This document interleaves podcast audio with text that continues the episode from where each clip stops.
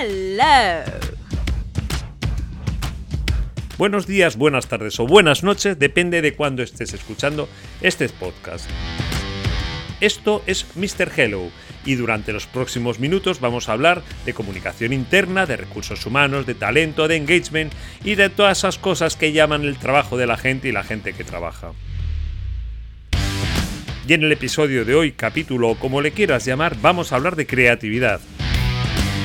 Porque de lo que se trata con esto de la creatividad es que las ideas no sean ideas felices, sino que sean felices ideas.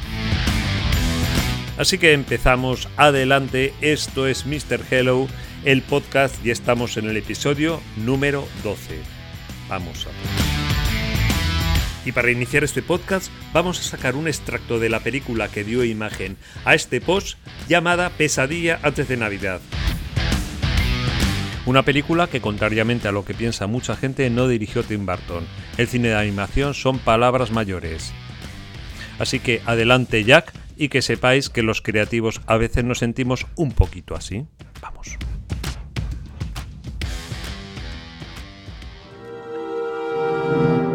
Nadie puede negar que soy un tipo singular, un talento incomparable sin igual. Si desea una sorpresa en la oscuridad, el mejor sé que soy sin quererlo.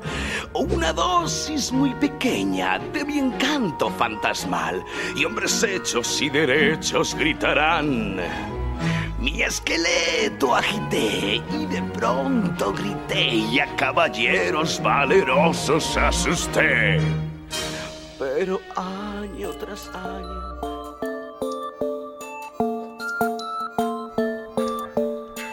Como suelo decir yo, con mayor o menor nivel de complejidad, todo ha de seguir un método. Desde atarse un zapato hasta hacer una tortilla de patatas. Por supuesto, la creatividad también ha de someterse a cierto grado de disciplina táctica.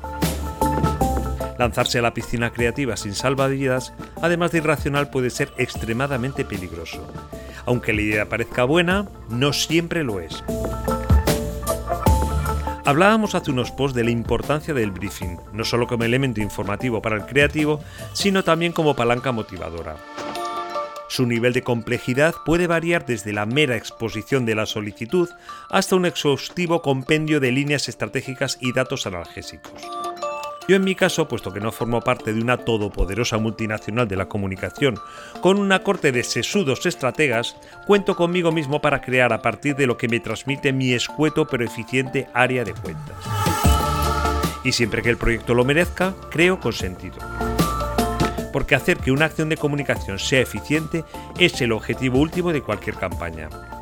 Por eso no es cuestión de hacer algo bonito, chuli, molón o tope guay no se trata de desarrollar una idea para que te la compre la persona que estará al otro lado de la mesa durante la presentación.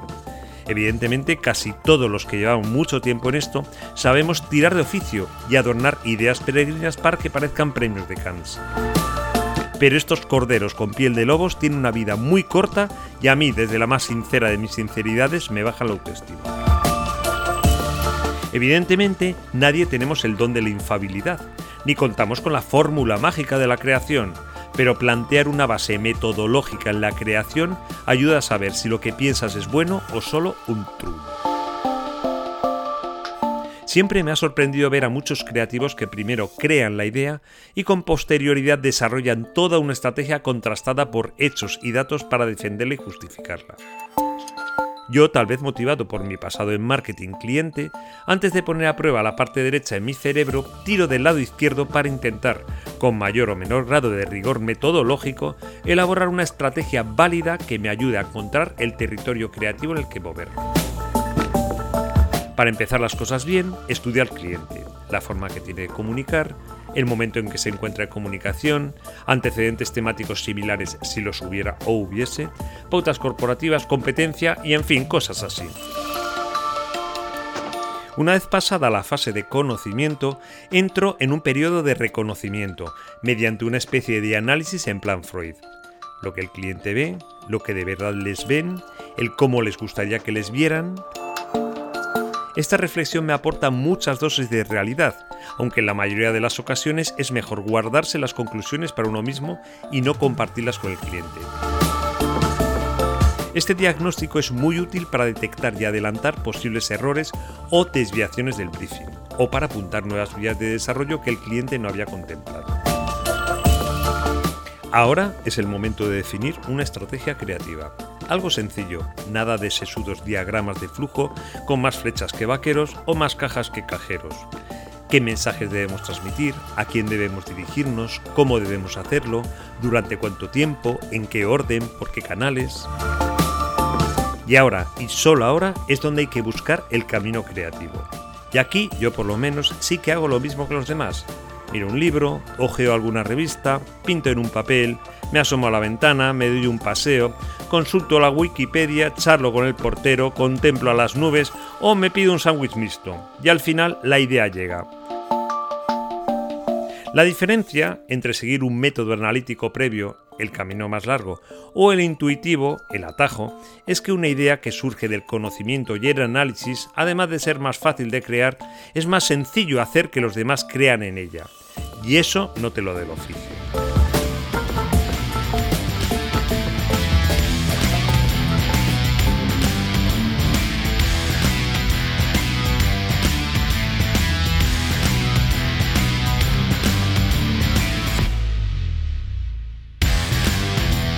Y hasta aquí el episodio número 12 de Mr. Hello en el que hemos hablado de creatividad. Os prometo que en próximos podcasts hablaremos de creatividad, metodología y cosas afines de una forma un poco más profunda. Porque es verdad que tenemos que pensar que las ideas no pueden ser ideas felices, sino felices ideas.